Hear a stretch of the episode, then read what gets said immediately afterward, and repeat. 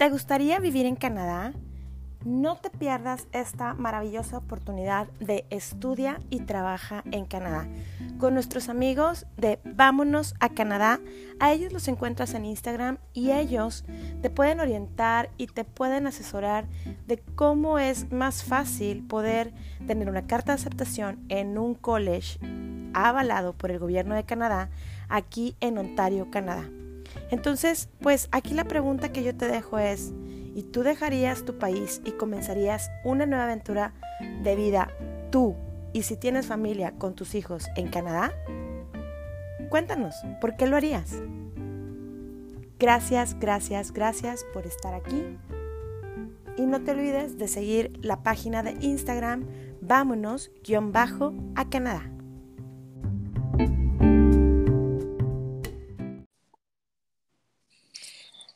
Bienvenidos a Chabeli Moreno, el podcast. Oigan, pues hoy, como cada miércoles, les doy la bienvenida a este nuevo episodio donde estoy cumpliéndote y cumpliéndome con mi palabra. El día de hoy estoy muy contenta, muy emocionada por tener a una nueva partner de episodio que honestamente, bueno, este es como, digamos que es como el seguimiento, pero a la vez no, sí y no, pero bueno, ahorita van a ver por qué, porque si te perdiste el episodio de la semana pasada, donde hablamos de la Mi imperfecta vida es perfecta con Abraham Martínez, quien nos compartió desde su experiencia, desde sus vivencias, lo que es em, vivir diferentes eh, tipos de niveles de ansiedad, diferentes tipos de cómo es el manejo de las emociones.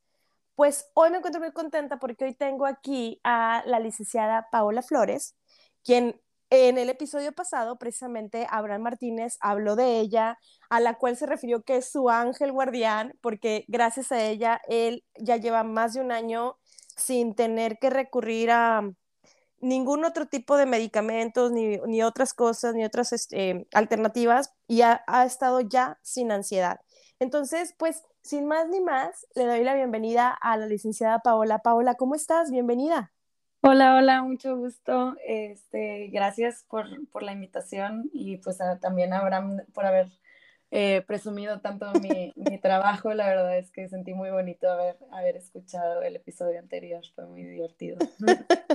Qué bueno que lo disfrutaste. Creo que, eh, digo, él también lo disfrutó y me lo compartió y yo también lo disfruté. Bueno, yo creo que en cada episodio, eh, al menos hablando de mí, yo siempre los disfruto, siempre aprendo algo nuevo. Es es padrísimo, ¿no? La verdad, y, creo que pues ese es el objetivo principal de este podcast, ¿no? Eh, si hoy lo que tú estás escuchando, la información que hoy vayamos a compartirte, eh, resuena contigo, pues padrísimo, ¿no? Y si no, pues también padrísimo, no pasa nada.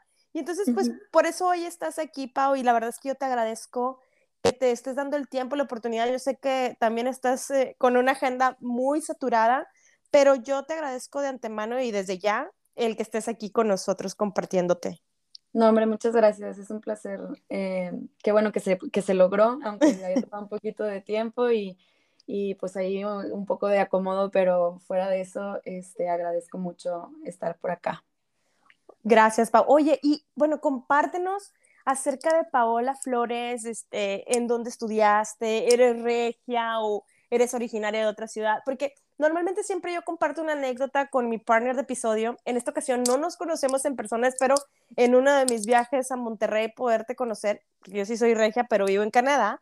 Eh, entonces, pero bueno, no nos conocemos en persona gracias a Abraham, que hoy tengo esta conexión contigo y, y que bueno, pues puedes estar aquí en el podcast. Eh, sin embargo, pues sí me gustaría que te presentaras un poquito con la gente, incluso si hay redes sociales, de una vez comentarlas como quiera al final las volvemos a mencionar, que tú quieras compartir, para que la gente le ponga rostro a, quién es Paola Flores. Ok, perfecto.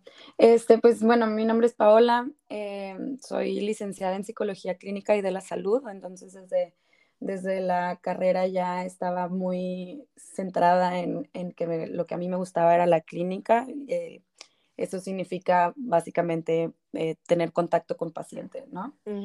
Y en muchos ámbitos puede ser diferente, pero em, desde que empecé como con mis prácticas ahí profesionales me enamoré de la parte clínica en el ámbito hospitalario, entonces trabajo mucho en, en hospital, de hecho mi consultorio está, está en el Hospital Muguerza Sur y también colaboro mucho eh, con ahí un equipo muy querido e importante que está en el Hospital Zambrano Elian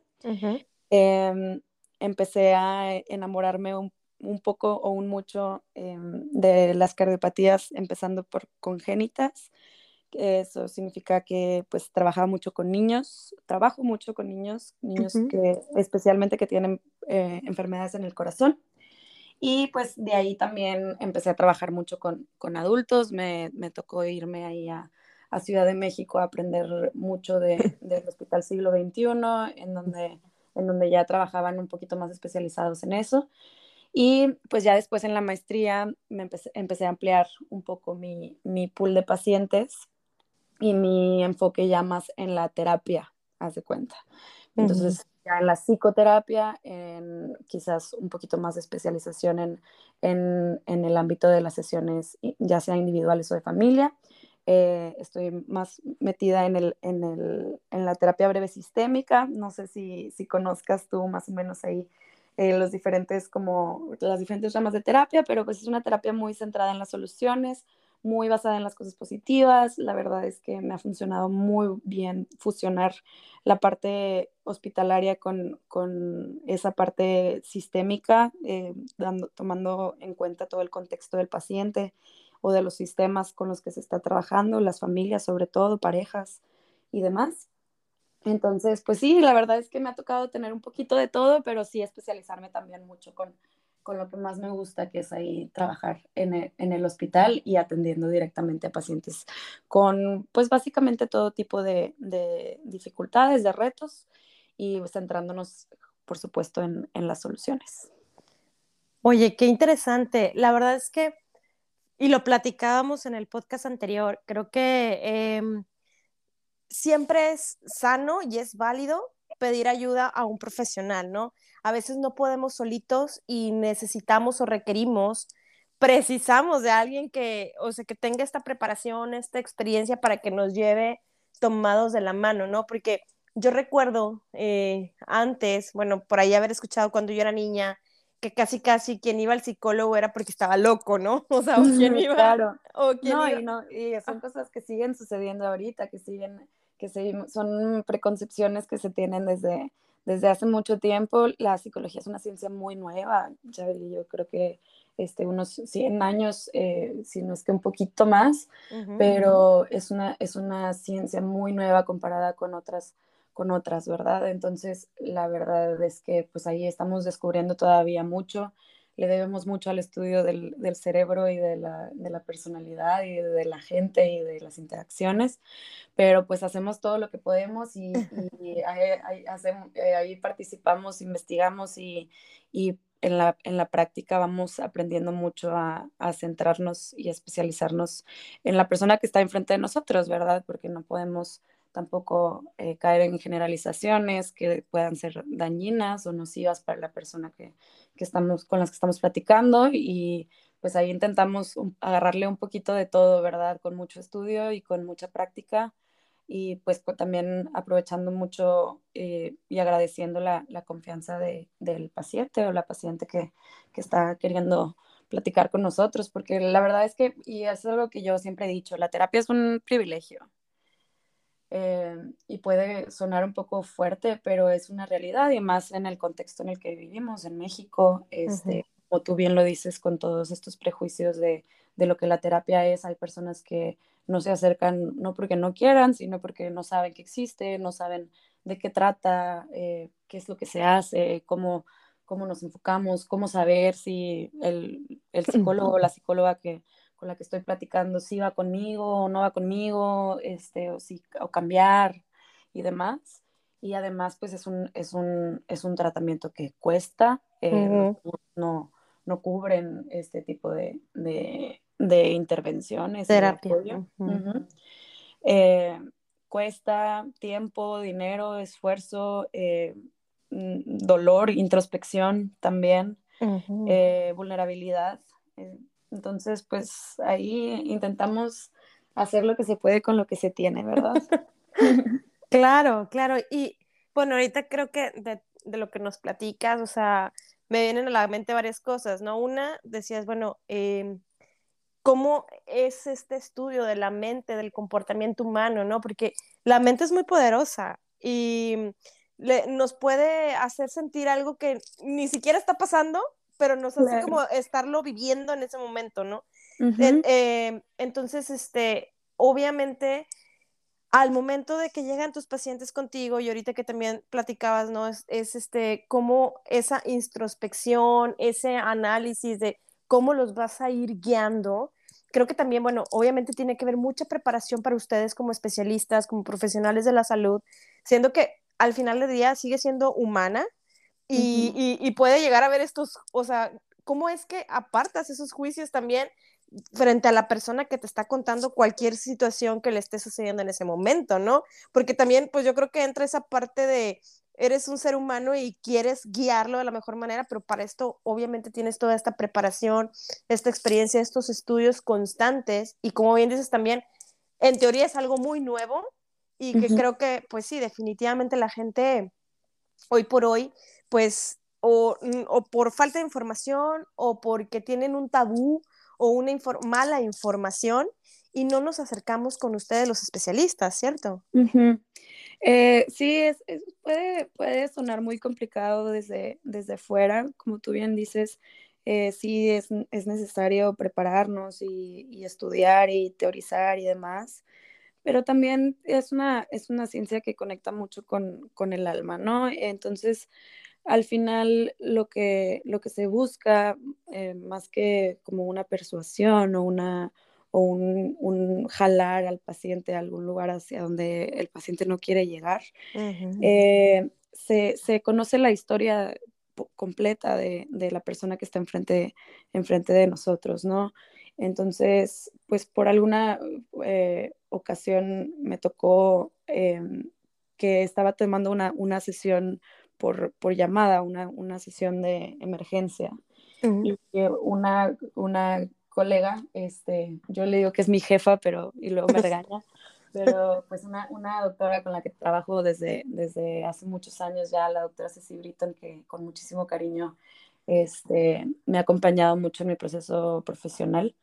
Le tocó escucharme de lejos y estaba platicando yo con un, con un paciente y y cuando, cuando entró al consultorio me vio y luego se fue. Pero le tocó escuchar un momento en el que, en el, que el paciente me estaba diciendo algo que ella sabe que conecta mucho conmigo. Entonces me dice, ya mm. sabes, me dice el paciente, ya sabes, ¿no? Y, y, yo le contesto, no, no sé, cuéntame a qué te refieres. Entonces, este, fue lo único que alcanzó a escuchar. Y después me preguntó, oye, Paula, pero ¿qué onda? O sea, ¿por qué le dijiste que no sabías? Y sí sabes. Y le digo, no, no sé, no conozco. Este, pero me dice, pero tú has pasado por esta y tal y esta otra situación. Es muy similar, ¿no? Y yo le digo, pues claro, algo similar, pero no significa que yo esté entendiendo lo que, lo que el paciente me está diciendo, ¿no? Entonces, son muchas preguntas, la terapia son muchas, muchas, muchas preguntas de, nuestras parte, de nuestra parte, es mucha observación y un constante estarnos asegurando de que estamos entendiendo lo que, lo que el paciente nos está intentando decir, que nunca se va a entender por completo, pero, pero sí se puede, sí nos podemos acercar un poquito más, ¿no? Entonces, pues es eso, es, es saber que la realidad de la persona de enfrente es una realidad diferente a la nuestra y, y estarnos concentrando constantemente y regresando y regresando y regresando a lo que la persona que está enfrente quiere lograr y no lo que nosotros queremos para el paciente o lo que nosotros podemos pensar que es, mejor es lo mejor. Ajá. Porque no lo es, ¿verdad? No, claro. no, hay, el único experto en, en, en, esa persona es esa persona, ¿no? sí, la propia persona, la misma persona, claro. Sí, sí, sí. Claro, qué interesante. Y fíjate que, bueno, como tengo permiso de mi amiguito, eh, y bueno, él ya también ya lo compartió en el episodio anterior, él compartía y ahorita me hizo, me resonó en la cabeza esas palabras que él compartió en el episodio anterior, de cuando fue por primera vez contigo y, y que no fue al 100% sincero. O sea, yo creo que todo nos pasa, ¿no? En la primera, en, la primera cita con el especialista, con el terapeuta, con el psicólogo, como lo queramos llamar, em, pasa que pues no sueltas toda la información de un jalón, ¿no? Entonces, entonces él dice que cuando sale contigo, en lugar de sentirse aliviado, en lugar de sentirse mejor, salió sintiéndose peor, porque, pues porque no, no fue honesto, ¿no? O sea, no, dice, no me desnudé como debí de haberlo hecho, dice, en el buen sentido. Este, pero, pero sí, o sea, creo que es, esa manera como él lo describió, creo que es muy cierto, o sea, si no te desnudas completamente y eres completamente sincero, y no con la persona, no contigo, Pau, o, sea, o no con la persona que está enfrente, sino con, conmigo mismo, eh, pues eso no va a funcionar, creo yo. Y, y también, como bien dices, creo que pues tu realidad no es la misma a la, a la, que yo veo o a la mía, porque todos lo vemos con cristales diferentes, ¿no? Con diferentes colores. Sí, em, la verdad es que eso es algo también para lo que nosotros como profesionales tenemos que estar preparados. Nosotros ya sabemos que el paciente no va a llegar a contar, eh, bueno, en, su mayoría, hay otros que sí, y también está bien, ¿verdad? Pero en su mayoría el paciente pues llega con, con sus reservas, este, eh, así como nosotros estamos aprendiendo sobre el paciente, el paciente está aprendiendo sobre nosotros. Entonces, pues están viendo a ver si, si qué onda, si cómo reaccionamos, si, si juzgamos, si hacemos caras o si nos movemos de cierta forma. Entonces, tenemos que estar atentos a eso. Eh, vaya, genuinamente intentar eliminar absolutamente cualquier prejuicio. Em, y cualquier preconcepción de lo, que, de lo que pensamos para intentar pues conocer a la persona que está enfrente, ¿no? Entonces, el primer acercamiento es, es, es, es eso, un, un, conocernos, un ver, a ver qué, qué, es lo que queremos lograr, hacia dónde nos vamos, nos queremos, nos queremos enfocar. Esto lo estoy hablando desde mi rama, ¿ok? Hay muchas claro. distintas. Entonces, la, forma de la que, en la que yo trabajo, eh, pues es esa, ¿no? Entonces, vamos aprendiendo y vamos haciendo pequeñas intervenciones quizá, pero es, es muy poca la intervención que se hace inicialmente. Entonces, ahí es donde empezamos a desarrollar una relación eh, cliente-terapeuta, ¿no? Paciente-terapeuta, en, donde, en donde vamos conociéndonos y también nosotros estamos abriéndonos a, a, a, pues, a intentar eh, hacer saber a la otra parte que nosotros somos un espacio seguro, que somos una persona con, que, con la que pueden hablar y demás. Y ojalá este, con el tiempo o en esa misma sesión empiezan ya a ver, a, a, ver ciertas aperturas este, y se empieza a desarrollar pues la confianza pertinente para, para trabajar, ¿verdad? Claro, claro. Y bueno, pues naturalmente eh, el tema que elegimos y pues dándole continuidad a lo que Abraham y, el, diagnóstico que él eh, inicialmente por el cual llegó contigo es el tema de la ansiedad, ¿no? Y pues la verdad es que eh, la intención de que también estés aquí es verlo desde el tema clínico, desde el tema, desde tu experiencia, el tema de la ansiedad, ¿no? Porque creo que hoy en día es un tema que se ha hecho muchísimo más viral, muchísimo más común, vamos a decirlo así, a lo mejor siempre ha existido. Definitivamente yo creo que, no sé, en, en temas de porcentaje, no, sé, no, no, te sé decir si a lo mejor más del 80% de la humanidad global alguna vez hemos sentido ansiedad. Yo sí soy una de ellas, o sea, a mí ya me ha pasado. No sé también en, en el tema contigo clínico si hay diferentes niveles de ansiedad o cómo, cómo es esto, ¿no? Pero eh, yo te comparto, y lo compartí con el episodio con Abraham, o sea, a mí, yo puedo decirte que a mí me dio ansiedad en el 2020, justo empezando la pandemia, y mi mamá fallece en abril, de, el de abril 9 del 2020. Mi mamá fallece, gracias. Mi mamá fallece, yo acá en Canadá eh, ya, no me, ya no pude ir, ya no pude salir del país. Alcancé a verla un mes antes en, en el hospital, em, pero bueno, eh, el, detalle es que yo empiezo como en una especie de un cuadro de ansiedad, porque yo me sentía así como que, como no sé si sea normal o si a todo el mundo le pase, pero como que cuando tienes una pérdida, obviamente entras también en el ciclo de, del, del duelo, pero de alguna manera te das cuenta que somos tan frágiles y que en cualquier momento podemos irnos de este mundo terrenal y, y empieza, ¿no? Ese, esa parte de ansiedad. Yo que soy mamá con dos pequeños de 8 y 10 años, o sea, empecé así como que, Dios mío, y luego estaba en plena pandemia, imagínate, o sea, que también mucha gente trascendiendo, mucha gente eh, enfermando y qué va a pasar, encerrados también, o sea, fue como que una mezcla bien random para mí, muy extraña, pero en la cual, o sea, fue como empecé a tener insomnio, o sea, créeme que yo soy una persona dormilona, amando poder, o sea, yo, y, duermo así a pata tirante, pero a mí me dio eh, esa parte, ¿no? El insomnio, estaba, me daban las 3, 3 y media, 4 de la mañana y yo no podía pegar este, la pestaña, eh, pensando y me sentía muy como, no sé, como, como que el corazón me palpitaba a 20 mil millones de, de, pulsaciones por segundo y, y, o sea, y me sentía así, o sea, ahogada, literal. Pues, pues, este, digo, lamento mucho que hayas pasado por, esa, por toda esa situación y sobre todo por eh, pues la pérdida de tu mamá, ¿verdad? pero te agradezco mucho esta experiencia. Justo eso es, es formas diferentes de, presentarse. Este, Tú hablas de un porcentaje de, ¿qué? 80%. Eh, eso, yo, dije un, al aire, pero no sé cuánto.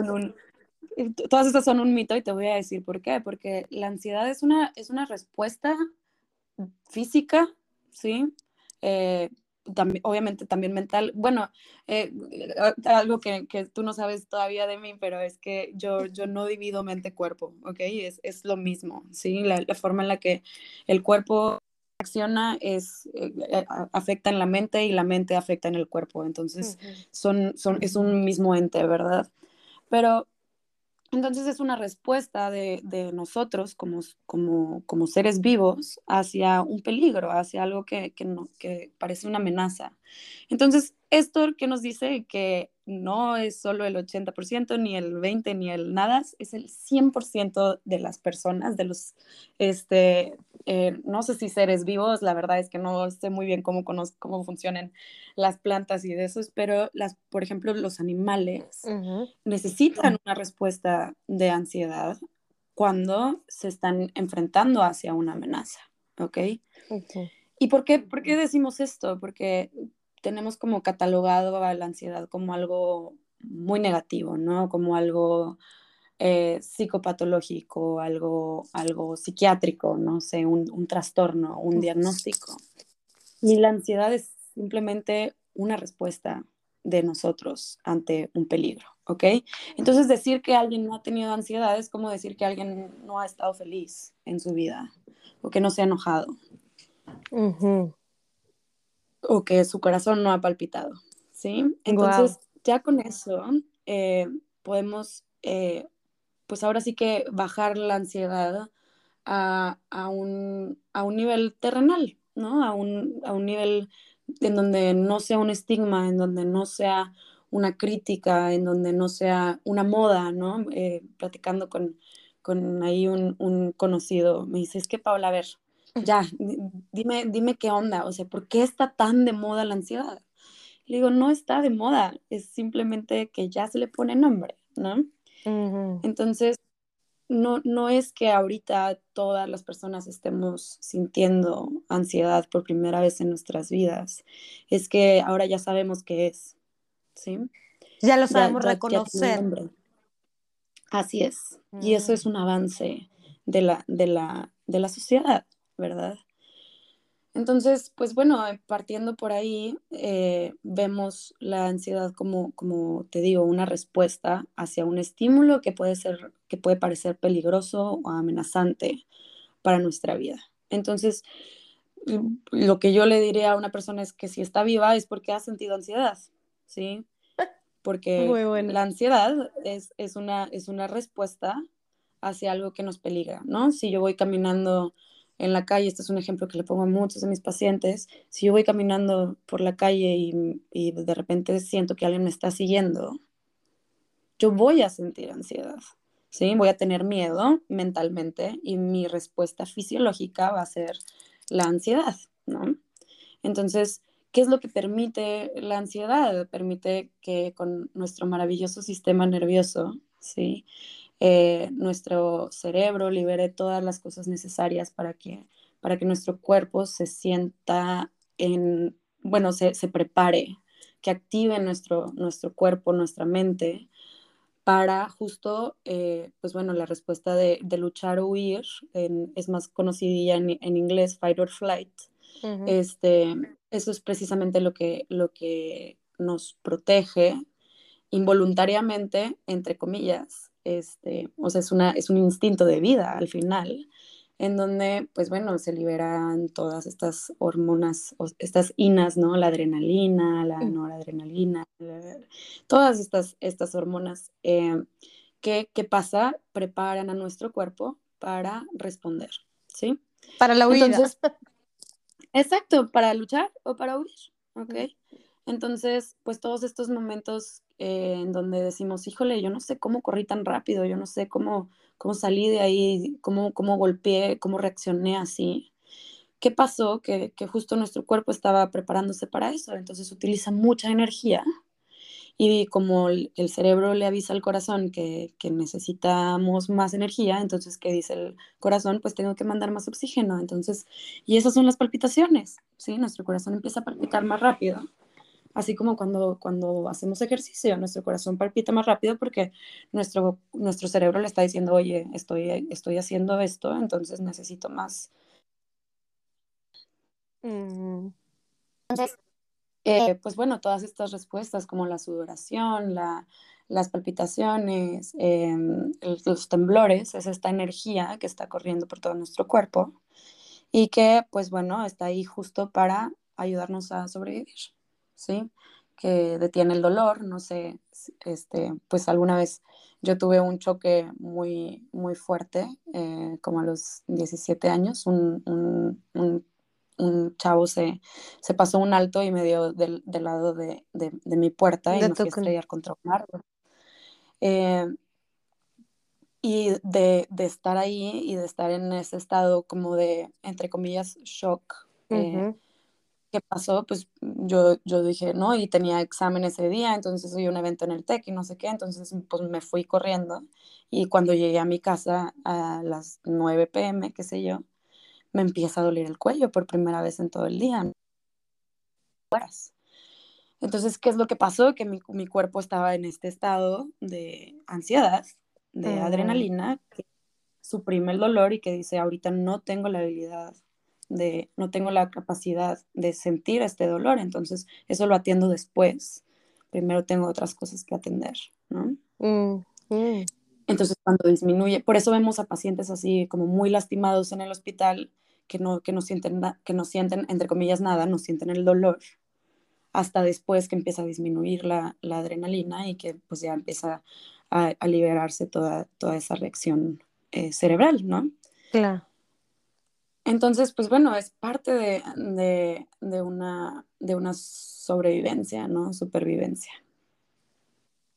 Claro, no, y la verdad es que es bien interesante, ¿no? O sea, como ahorita hablabas tú de todas estas hormonas, las inas, pueden llegar a, sí, o sea, pueden llegar a inhibir muchas cosas que, de, como dices, el, cerebro le dice, ahorita no, mi chavo, espérate tantito, ya más después, bueno, veremos, ¿no? ¿Qué es lo que sigue? Pero honestamente es muy, muy interesante conocer el tema y como bien te lo decía tu amigo, em, está de moda o qué está pasando y la verdad es que está padrísimo que, que ya lo podamos hablar o mencionar o decir, ¿no? Porque como te decía ahorita, ¿no? También existen tantos tabús que no nos atrevemos a veces ni decir que estamos en terapia o no queremos que la gente sepa que vas con el terapeuta, psicólogo, slash, psiquiatra si quieres porque pues nos da vergüenza, ¿no? Y al contrario, o sea, creo que es de humanos y es eh, de valientes también decir, oye, necesito ayuda, me está pasando esto, ¿qué es? Cuando no lo sabemos reconocer. Y cuando ya lo reconociste, pues no te la comas solo, ¿no? O sea, ve con un profesional y, y, pues ustedes que tienen todos esos skills y todas esas eh, em, experiencias y que siguen constantemente preparándose, actualizándose, estudiando, pues son los que nos pueden llevar de la mano, ¿no? Claro, y, y esto es lo maravilloso de trabajar en el, en el ámbito hospitalario, ¿no? Con doctores y doctoras que, que están interesados en, en, en, justo hacer estos equipos multidisciplinarios, ¿no? Bueno, interdisciplinarios idealmente. Entonces, lo que, lo que sucede mucho es que hay muchos pacientes que llegan al hospital pensando que, que, les está dando un infarto, que se están muriendo, porque cuando, no sé si alguna vez has tenido eh, un, un ataque de, de, pánico, pero verdaderamente sientes que te vas a morir, ¿no? Y eso no te lo quita nada. Este, entonces, pues sí, y, y es, es muy, eh, pues, útil trabajar eh, en conjunto con, con, estos doctores, porque pues pasa mucho que, que, de repente pues llegan personas al hospital y eh, pues no, pues es que no tienes nada, vete a tu casa, no tienes nada tu casa, no tienes nada, vete a tu casa. Entonces, ¿qué pasa? Que también el paciente puede decir, oye, pues, pues entonces me estoy volviendo loco, ¿o qué? O sea, ya, sí. ¿cuál es el problema? Porque sí, sí, sí me siento mal, sí me siento así de mal, sí siento que mi lugar ahorita es en, en una sala de urgencias y que me, me, me, necesitan atender, me necesito atender, ¿no? Uh -huh. Entonces, pues bueno, trabajando con, con, doctores que ya saben identificar esto y que pues ahí eh, trabajamos en conjunto, es como un, ok, a ver, eh, mira, te, te, enseño, tu corazón está bien, tu corazón está latiendo bien, esto está funcionando bien, esto, esto, esto, esto y esto. Lo que probablemente puede ser, estar pasando es algo más este, psicosomático, ¿no? Es una, lo psicosomático es una reacción, ah, suponiendo que, que, la mente y el cuerpo son diferentes, porque a veces es más fácil así, eh, la, la, la, el cuerpo uh, evidencia algo que está pasando en la mente, ¿no? Y como el cuerpo grita lo que la, lo que la mente calla, pues entonces... empieza, eh, ya es cuando, cuando llegan al consultorio, ya es un, oye, oye, pues me pasó esto y esto y esto, ¿no? Y eso es, eso es un, una parte importante de, del trabajo que se hace en el hospital, ¿no? Tanto trabajar con pacientes que, que tienen un diagnóstico, ya sea car cardio, pues sobre todo cardiológico, pero la verdad es que ya empezamos a, a agrandar ahí el, el, el pool, ¿verdad? El, Entonces, sí, ya también pues hay muchos pacientes de gastro, de endocrino, nutrición, eh, gine y demás. Entonces, eh, pues bueno, llegan, llegan los pacientes eh, con un diagnóstico y también hay que atender la ansiedad que, se, que conlleva el tener un diagnóstico de una enfermedad, ¿no? Uh -huh. Entonces, pues ahí en eso es en, eso es en, lo, que, en lo que se trabaja, pero también, pues bueno, y, y, me imagino que pues ahorita mucha gente se va a estar preguntando, pero entonces, ¿cuál es el problema, verdad? La ciudad es tan maravillosa este, y ayuda a sobrevivir, entonces, ¿cuál es la bronca? Lo que pasa, pues, es que hay veces que eh, hay una disparidad, ¿no? Entonces, el problema no es que exista la ansiedad, el problema es que exista en un, en un nivel más alto o más bajo que el peligro al que en realidad nos estamos enfrentando. ¿sí? Entonces, ahí es en donde, en donde ve, vemos que puede haber una bronca, ¿verdad? Y hay cuestiones bioquímicas presentes, hay veces que, eh, que pues el, el, cerebro saca estas inas sin permiso o sin un momento adecuado para sacarlo, ¿verdad? Entonces está esa cuestión fisiológica y también está, como, como bien lo dices tú, pues el poder de la mente, ¿no? El poder de la mente y el estar dándole vueltas a un evento eh, que, que, pasa que el cerebro se hace cuenta como si lo estuviera viviendo. Entonces empieza a sentirse en peligro y empieza a aventar todas estas cosas, ¿no? Y ahí es en donde, pues quizá el insomnio, por ejemplo, que tú hablas, pues estoy dormida y lo que quiero es dormir, pero si mi cerebro está pensando que estoy en peligro, pues no hay forma de que me vaya a dejar dormir porque estoy en, mi cerebro piensa que estoy en peligro. Entonces va a hacer todo lo necesario para que yo esté despierta. Y eso con qué viene? Con palpitaciones, con sudoración, con todas estas respuestas fisiológicas que eh, pueden variar muchísimo de acuerdo a, a diferentes personas, ¿verdad? Uh -huh. Y entonces es ahí donde se propagan los diferentes niveles de ansiedad, quiero entenderlo así. Así es, porque imagínate que ahorita yo estoy platicando contigo y estoy aquí en mi escritorio y veo una hormiga pasar y siento el mismo, la misma respuesta ante esa hormiga que el ejemplo de estar caminando en la calle y que alguien me está persiguiendo. Ahí es en donde, en donde eh, hay una disparidad, porque el cerebro eh, dice, hay mucho peligro, pero el peligro real, pues, ¿cuál es? Es que me pique y que me dé comezón, ¿no? Eso, eso puede ser uno de los peores escenarios a los que me puedo enfrentar con una hormiga. Pero el cerebro está diciendo, oye, necesitamos sobrevivir y correr y huir y luchar y todo esto, ¿verdad? Entonces, con esa disparidad es cuando, cuando hay bronca y también cuando nuestra respuesta este, es, es paralizarnos, ¿sí? Porque eso es algo que también puede pasar. En el, por ejemplo, en el burnout, en, el, en niveles muy altos de estrés, el cuerpo se paraliza y dice, yo ya no voy a sentir, ni pensar, ni nada, me voy a quedar aquí. Entonces, ¿qué pasa? Que resulta contraria la ansiedad. La ansiedad, si nos quiere hacer protegernos, en esos momentos nos pone todavía más en, más peligro. Entonces ahí es en donde pues hay que intervenir y hay que hacer cosas distintas. E igual, si yo estoy caminando por la calle y alguien me está persiguiendo y yo siento el mismo peligro que una hormiga, pues ahí hay una disparidad porque no voy a poder protegerme. No voy a estar reaccionando. Mi cuerpo no va a estar preparado para el peligro al que se está enfrentando, ¿sí? Entonces, esa ahí es en donde, en donde pues hay que intervenir y trabajar un poco, ¿verdad? Claro. Ahora, con, contigo, Pau, o sea, no llegamos al tema de medicarnos, ¿no? Al, al tema de tomar alguna, algún medicamento que nos controle la ansiedad, ¿cierto? Yo siendo psicóloga clínica no, no receto medicamentos ni diagnostico. Hay algunos, algunos eh, psicoterapeutas que tienen cierta especialidad en, en, diagnóstico que son este, más, se, pues vaya, se adentran más a eso, pero yo eh, por mi ética profesional me dice que yo no le puedo decir a un, a un paciente, tú tienes trastorno de ansiedad generalizada y te vas a tomar esto, ninguna de las dos cosas.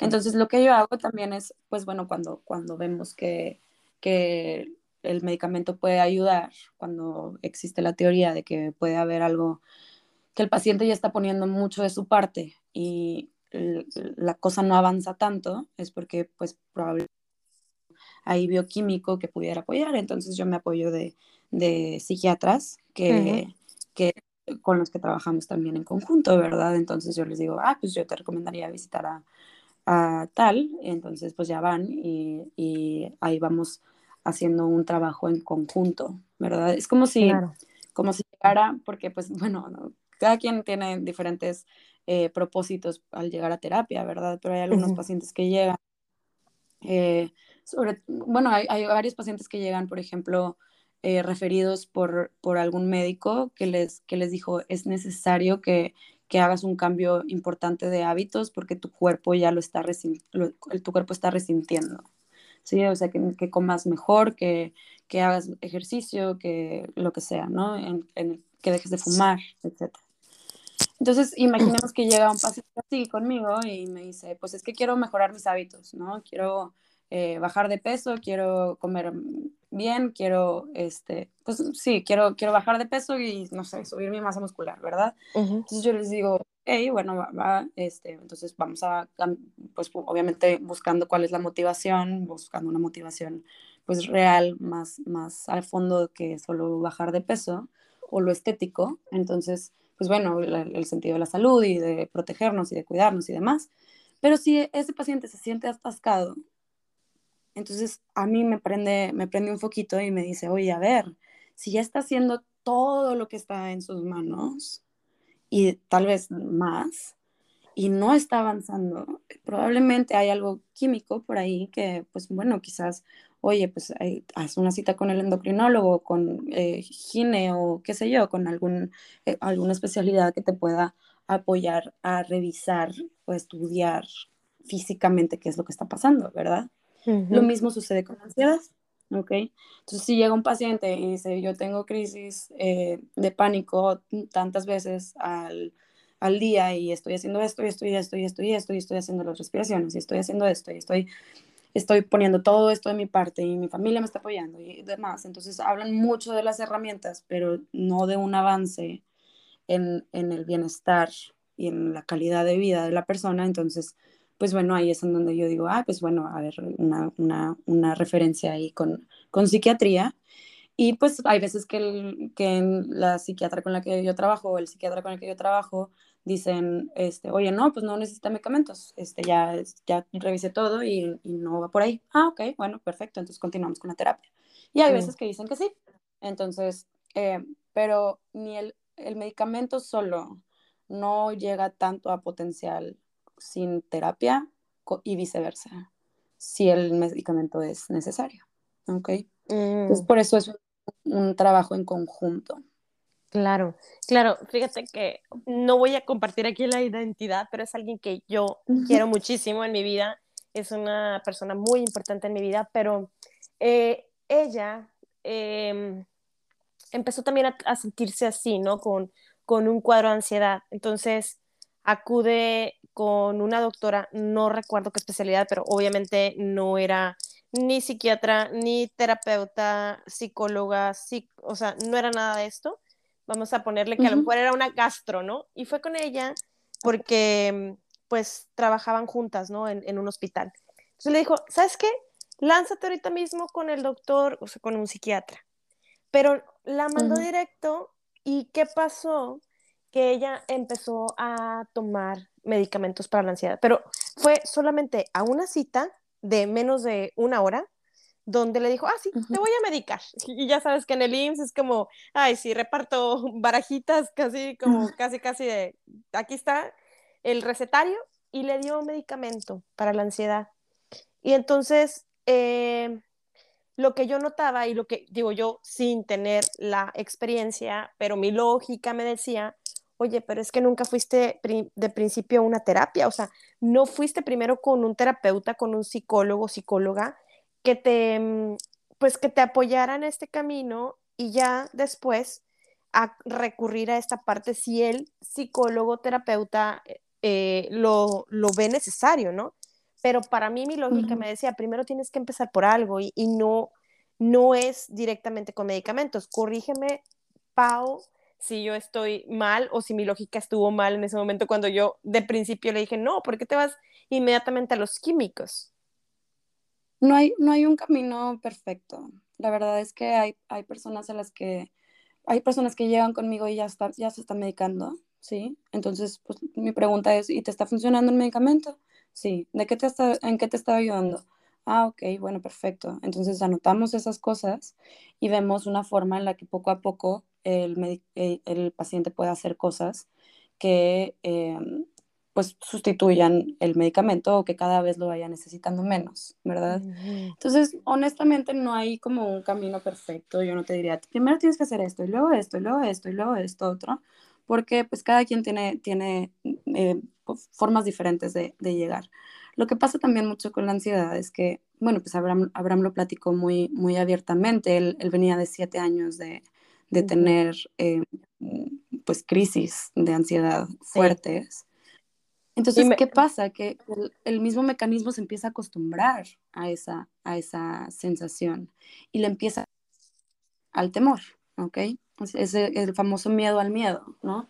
Entonces, pues bueno, como, como podemos sentir ansiedad por cualquier cosa, o a mí me puede entrar una llamada y me pueden entrar palpitaciones porque me emociona, o porque me preocupa, o porque tengo miedo, o porque estoy nerviosa, o lo que sea. Entonces, ¿qué pasa? Empiezo a sentir mi corazón y las personas que están ya muy adentradas en esto dicen, ahí viene otra vez la ansiedad, ¿no? Entonces, ¿qué es, lo, que sucede? Que es un, ciclo, entre más me preocupa tener una reacción física, más empiezo a tener esas reacciones físicas y entre más veo esas reacciones físicas, más preocupado estoy. Entonces se va, se va escalonando ese ciclo, se va volviendo cada vez más grande. ¿Y qué pasa? Que hay veces que pues necesitamos un poco de apoyo para, para romper con ese ciclo y el saber que, ah, pues me está palpitando el corazón ahorita y eso no significa voy a tener una ansiedad. Hay un, un estudio muy interesante de, un, de, una, de una farmacéutica, de hecho, que eh, vendía ansiolíticos. Entonces empieza a, empiezan a estudiar el, el, efecto placebo de los medicamentos. Mm. Em, y pues bueno, la verdad es que el efecto placebo no es algo nuevo en, en, en el mundo, no es el descubrimiento final, eh, más, más, más, grande del, de, de, de la historia. 10 años, para nada. este, pues es una realidad. Pero lo interesante de este estudio es que eh, te, voy a deber los, los datos exactos, voy a inventar eh, por así decirlo, pero supongamos, y la mayoría de los, de los medicamentos se tardan unas dos semanas en empezar a hacer efecto. Ok. Entonces, bueno, empezaron a estudiar que empezaron a tomar el medicamento, empezaron a sentir los efectos del medicamento antes de que en realidad haya, hubiera un cambio, un cambio eh, bioquímico en el cerebro, ¿no? Mm. Entonces lo empezaron a sentir una semana antes.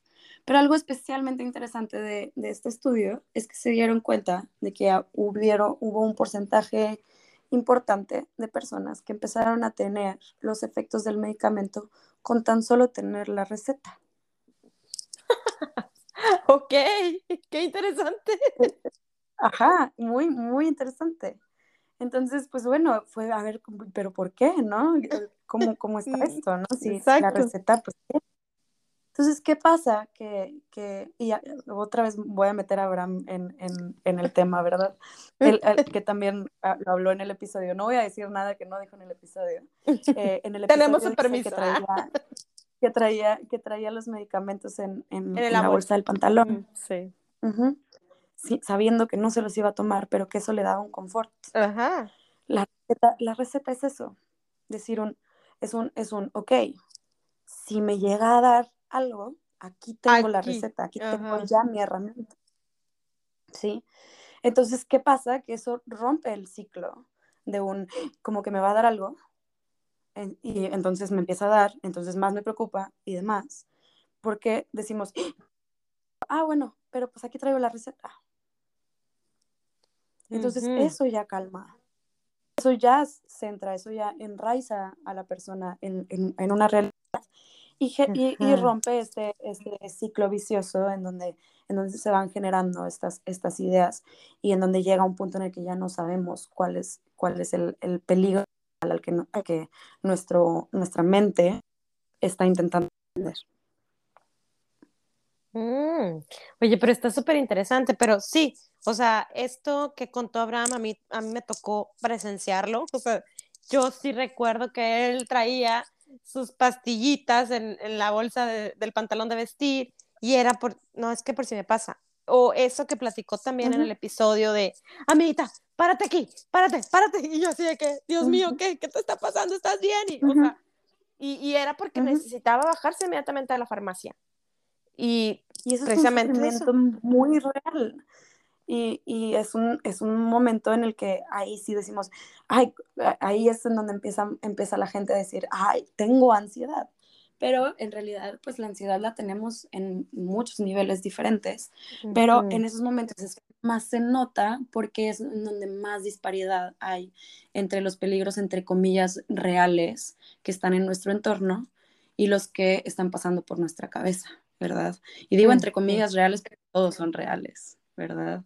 Nada más que hay que centrar unos y volverlos un poquito más, más racionalizados, ¿verdad? Pensados y decir, ok, ¿qué es lo que verdaderamente me preocupa en este momento? ¿Para qué es, para qué mi cerebro está intentando mandar todas estas señales de protección? ¿De qué me estoy intentando proteger? Claro, digo, porque definitivamente hay algo de raíz, ¿no? Que, que está provocando todo, todo esto, ¿no? Toda esta situación de angustia, palpitaciones, sudoración, que es el, digamos que es la secuencia de lo que la mente está pasando, ¿no? Así es, así es. Entonces empezar a concientizar estos, estos, estas cuestiones, empezar a quizás verbalizarlas, escribirlas, platicarlas en terapia. Em, qué sé yo, eh, hacer ejercicio para sacarlo, empezar a, traerlas al, plano de, los, de la conciencia, de los cinco sentidos. ¿Qué hace? Le dice a la ansiedad, ah, mira, ya ahora sí me está escuchando, ya se está protegiendo de esto, ya está atento de esto que le estoy intentando avisar. Entonces, ¿qué pasa? Que ya no necesita hacer tanto berrinche.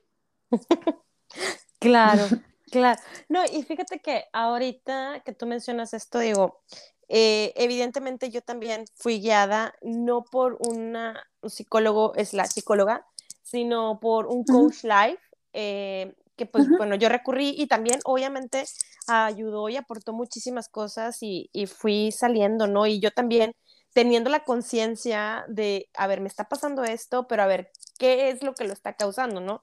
Y llegué a la conclusión de, bueno, obviamente era mi duelo, era la pandemia, era, oye, ¿qué va a pasar? Eh, soy mamá, mis hijos, ¿qué pasaría si yo mañana no existo? O sea, ¿qué, van a, qué va a ser de ellos? esa era como mi ansiedad. Y decía, bueno, a ver, espérame, ni siquiera está pasando, o sea, no tengo una enfermedad terminal como para decir, ah, ya mañana, o sea, digo, yo sé que no necesitas tener una enfermedad terminal para irte mañana mismo, ¿no? Pero a lo que voy es que empecé como a tener más conciencia y otra cosa, aquí en Canadá, eh, la que fue mi maestra cuando yo llego aquí, ella es de la India y en la India estudió algo que tiene que ver con la rama de psicología.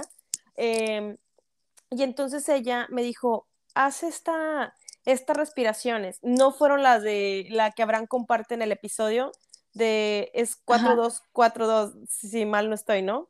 Hay, hay chorrocientas mil, ¿eh? Y, acá le funciona lo que le funcione, ¿verdad? Exacto.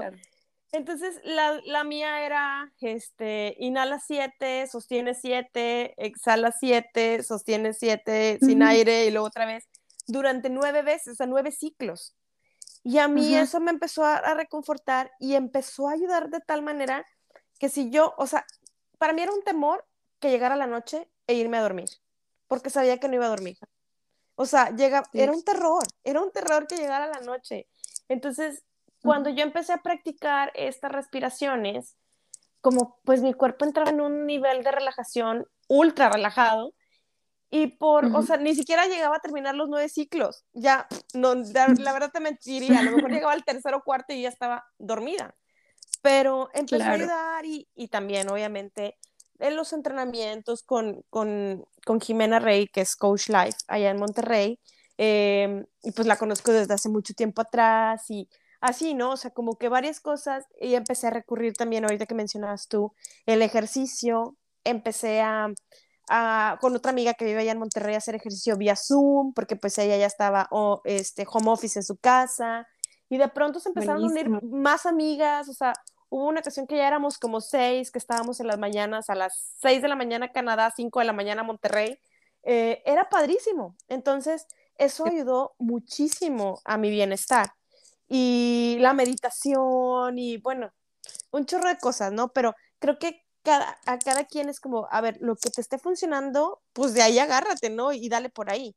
Pero ya para ir cerrando nuestro episodio, Pau, yo creo que a mí me encantaría que, que tú como especialista dejaras dos cosas, ¿no? Digo, yo comparto desde mis cristales lo que a mí, Chabeli Moreno, me funcionó, ¿no? Pero tú como especialista, número uno, em, ¿qué le dirías tú a la gente que hoy escucha el episodio? ¿Cómo puede darse cuenta que tiene un cuadro de ansiedad o cuáles son las esos este, warnings, esas señales que puedes decir, ah, esta, eh, o sea, pon atención en esto, ¿no? Para que pues pueda, puedan llegar a recurrir a un especialista y puedan tratarlo, ¿no? Antes de que sea como este, esa bola de nieve enorme, o sea, empezar a tratarlo. Yo creo yo siempre he dicho que la prevención es mejor, ¿no?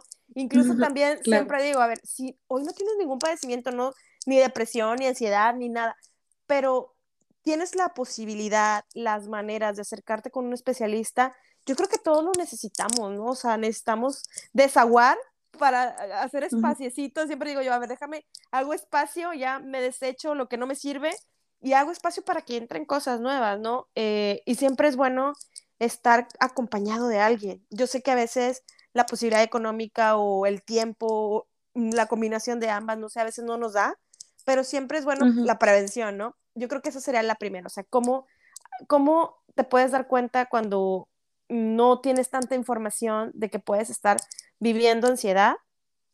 Y la segunda, ¿qué les dirías tú al auditorio em, de cómo, o sea, qué tips les darías como para, oye, a ver, estoy teniendo este, este ataque de ansiedad, de, pánico, eh, ¿qué puedo empezar a hacer? No, porque digo, Abraham, Abraham nos compartió el 424, este, pero ¿tú, ¿tú qué más les, les pudieras decir? Y ya, te dejo el micrófono porque ya hablé mucho. Eh, pues bueno, yo creo que las personas que están escuchando esto y a las personas a las que le resuenan, la verdad es que no es tan complicado saber cuándo hay algo que podemos trabajar. Digo, todas las personas del mundo podemos mejorar en algo, pero si tú me dices, oye, ¿cómo, cómo, cómo escucha ahorita? ¿Cómo sé si yo tengo problemas con la ansiedad? o si no me estoy llevando tan bien con ella o si no la estoy escuchando tan bien, pues yo creo que para, para este punto, después de, de, estos, de estos minutos que llevamos hablando, eh, ya saben, ¿sí? Entonces, creo que pues es, es, es, la intuición, al final las personas somos muy inteligentes, sabemos identificar cuando algo no está bien y cuando las cosas están bien, o más bien qué cosas están bien ahorita y qué cosas no están tan bien. Entonces, pues bueno, creo que, creo que ya está, está ahí la respuesta, ¿no? Y por otra parte, eh, cuando, cuando piden tips, me, me resulta muy eh, complicado poder decir, pues es que hace esto, ¿verdad? Porque pues lo que yo hago no le, no le va a funcionar absolutamente a toda la población, ¿verdad? Pero algo que sí, que sí puedo recomendar mucho es justo empezar a traer todas estas cosas más a la conciencia, ¿no?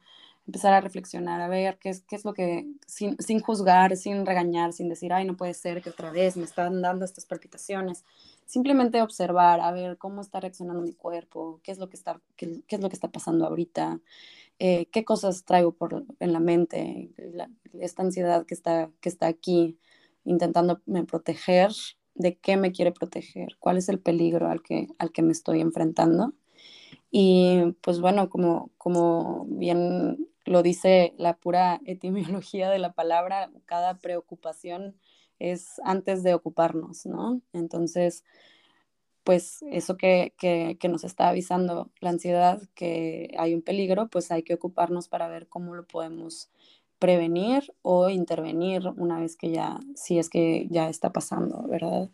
Entonces va un poquito por ahí. Yo recomiendo mucho la escritura, ¿sí? No porque, no por, no por nada, sino porque es algo que ayuda y trabaja diferentes partes del cerebro, porque no solamente lo está pensando, sino que lo está poniendo en, una, en, un, en, otro lugar y lo permite acomodar y la mano está motorizando esa, esa acción, ¿no? Entonces, algo que podría funcionar es justo eso, en los momentos en los que, en los que el cuerpo está reaccionando, a ver, bueno, entonces si mi cuerpo está gritando, ¿qué es lo que mi mente está intentando decir a través de mi cuerpo, verdad?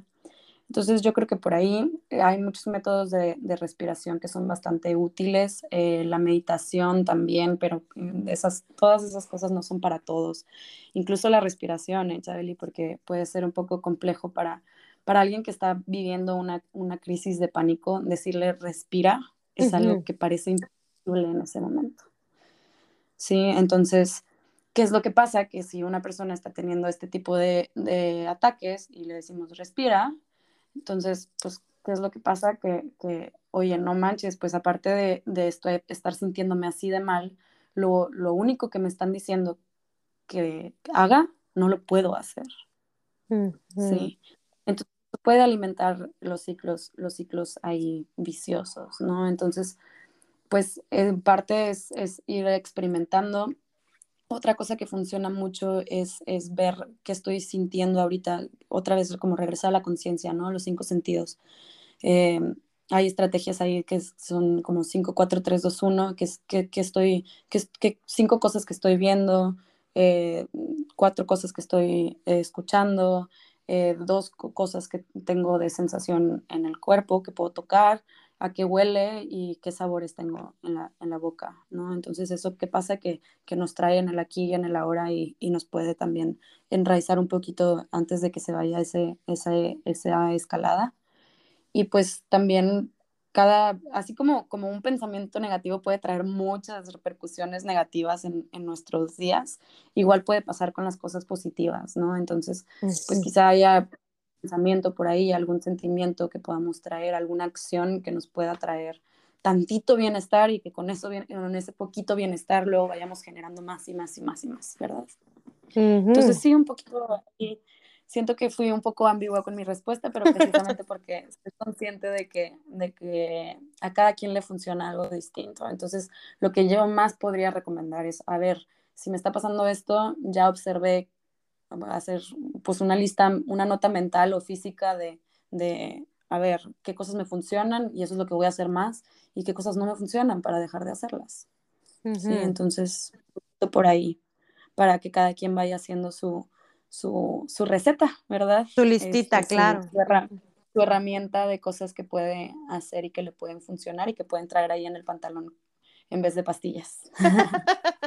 ya sé, sí, definitivamente, este, como concuerdo completamente contigo, como esto, por ejemplo, de, de, la meditación, pues es cierto, no es para todos, o sea, a mí de principio me costaba mucho eh, mm, como tratar de estar en calma, ¿no? O sea, mi mente estaba como que a, revolucionando mil por hora y decía, no, cálmate, y, no se calmaba, y era complicado. Conforme fui practicando y me fui haciendo más consciente y, decir, a ver, bueno, vamos paso a paso, tampoco voy a obligarme, pero también tengo amistades que me han dicho, no, es que de plano la, la meditación no es para mí, o sea, no puedo. Y es válido, ¿no? O sea, y, la verdad es que no es que seas ambigua, o sea, realmente estoy eh, de acuerdo contigo porque no hay una receta eh, estándar, ¿no? No hay una receta mágica. Yo creo que esa la vamos definitivamente, como bien dices, haciéndola nosotros mismos. Pero claro que está eh, con, con, este acompañamiento de, a ver, vamos a ser más conscientes. esto que acabas de decir de ubicarnos en el aquí y el ahora, o sea, créeme que o sea, tengo ya tiempo practicándolo porque es algo que a mí me ha ayudado también.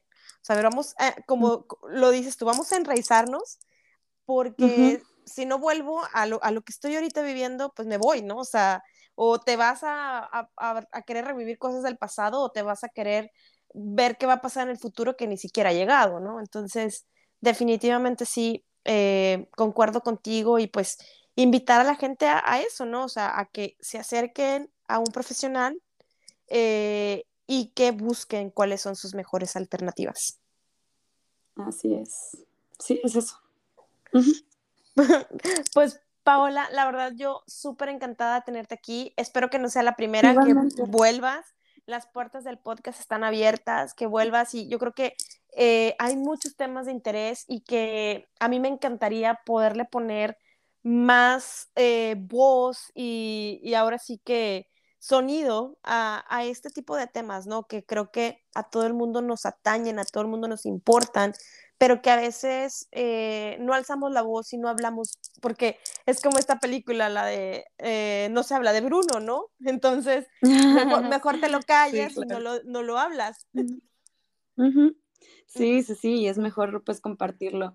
Alguna, hace poquito vi un, un video ahí corto de, de un, estaban grabando a un chavo que estaba haciendo stand-up y estaba diciendo que, que, que vio un estudio en donde dice que los adolescentes de ahora son los adolescentes más deprimidos de toda la historia. Entonces él dice, ¿será verdad que ahorita los adolescentes están más deprimidos que nunca? ¿O será que esta es la primera vez que les preguntamos? Entonces, Buena pregunta. Este, es, igual con la ansiedad, ¿no? O sea, ¿será verdad que ahorita está tan fuerte el tema de la ansiedad o es que ahora ya lo estamos hablando, ya estamos poniéndole nombre y ya lo estamos compartiendo y ya estamos además buscando cómo, cómo acercarnos más a nuestro bienestar, a nuestra salud mental, ¿verdad? Claro, definitivamente. Pues Paola, yo te agradezco tu tiempo, el haber estado por acá y pues invitarte si tienes redes sociales eh, o página web donde la gente pueda llegar a ti por si hoy ha resonado contigo y dices, ¿sabes qué? Yo, yo la quiero para mi terapeuta. ¿Cómo, te, pueden, eh, ¿Cómo te pueden encontrar? Eh, pues se me hace que lo, más fácil es dejar, dejar mi teléfono. Este, Es 811-7969-727. Ese es, ese es mi número, eh, por ahí me pueden mandar WhatsApp de preferencia y nos ponemos de acuerdo para echar una llamadita, porque si de repente ahí con la agenda eh, se me complica contestar todo el tiempo. Eh, también mi correo es sic como de psicología, o sea, psic.paola.flores.e arroba gmail.com Y tengo una página ahí ah, bastante abandonada, que la tuve durante la pandemia cuando tenía un poquito más de tiempo. Este, ahí, em, ahí hay algunas grabaciones con, con algunos especialistas de, de, ciertos, de diversos temas que se llama Humanizarte. Eh, punto psicología en, en, Instagram estamos. Arroba humanizarte punto psicología. Eh, pero pues bueno, están ahí guardadas las cosas y honestamente sí la tengo muy abandonada ya desde hace tiempo.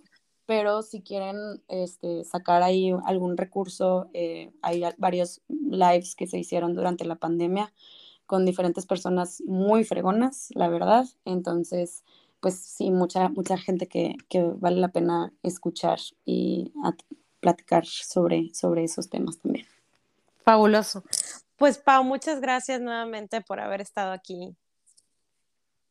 Hombre, gracias a ti otra vez por la, por la invitación. Yo encantada, la verdad es que me encanta platicar. ya si, si no, sería un problema, ¿verdad? Profesional. sí, yo creo que sí. me encanta platicar y pues encantada cuando, cuando me invites, yo puesta. Muchas gracias. Y bueno, pues muchas gracias a todos ustedes que llegaron hasta el final de este episodio. Espero que algo de lo que platicamos aquí te haya servido. Eh, y pues bueno, agradecerte por haber estado aquí y recuerda que te abrazo con el alma y Dios primero.